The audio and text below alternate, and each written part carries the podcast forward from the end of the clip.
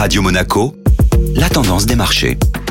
Radio Monaco place à la tendance des marchés avec Société Générale Private Banking. Bonjour Agnès Amoir. Bonjour Benjamin. Les marchés financiers ont évolué en ordre dispersé hier. Les marchés européens étaient en hausse de 0,50% hier, soutenus par la publication du PIB de la zone euro qui est resté stable sur le dernier trimestre. En tête du CAC 40, Stellantis en hausse de 4%, dans le siège notamment des très bons résultats publiés aux États-Unis par General Motors. À la clôture européenne, les marchés américains étaient à contrario en territoire négatif, avec moins 0,10% pour les S&P 500 et moins 0,45% pour le Nasdaq. Les chiffres de l'emploi de décembre aux États-Unis étaient très solides, avec plus de création d'emplois que prévu. Les investisseurs sont dans l'ensemble restés prudents sur la journée d'hier, dans l'attente notamment du discours de Jérôme Powell, le président de la Réserve fédérale américaine qui se déroule ce jour et qui pourra donner quelques indications sur le calendrier des baisses de taux prévues sur 2024. Qu'attendons-nous au niveau des publications de résultats? Cette semaine, les publications des résultats battent leur plein. Nous garderons un œil attentif aux quelques valeurs aujourd'hui et notamment sur Boeing, Qualcomm, Mastercard ou encore Novo Nordisk. Très bonne journée à tous.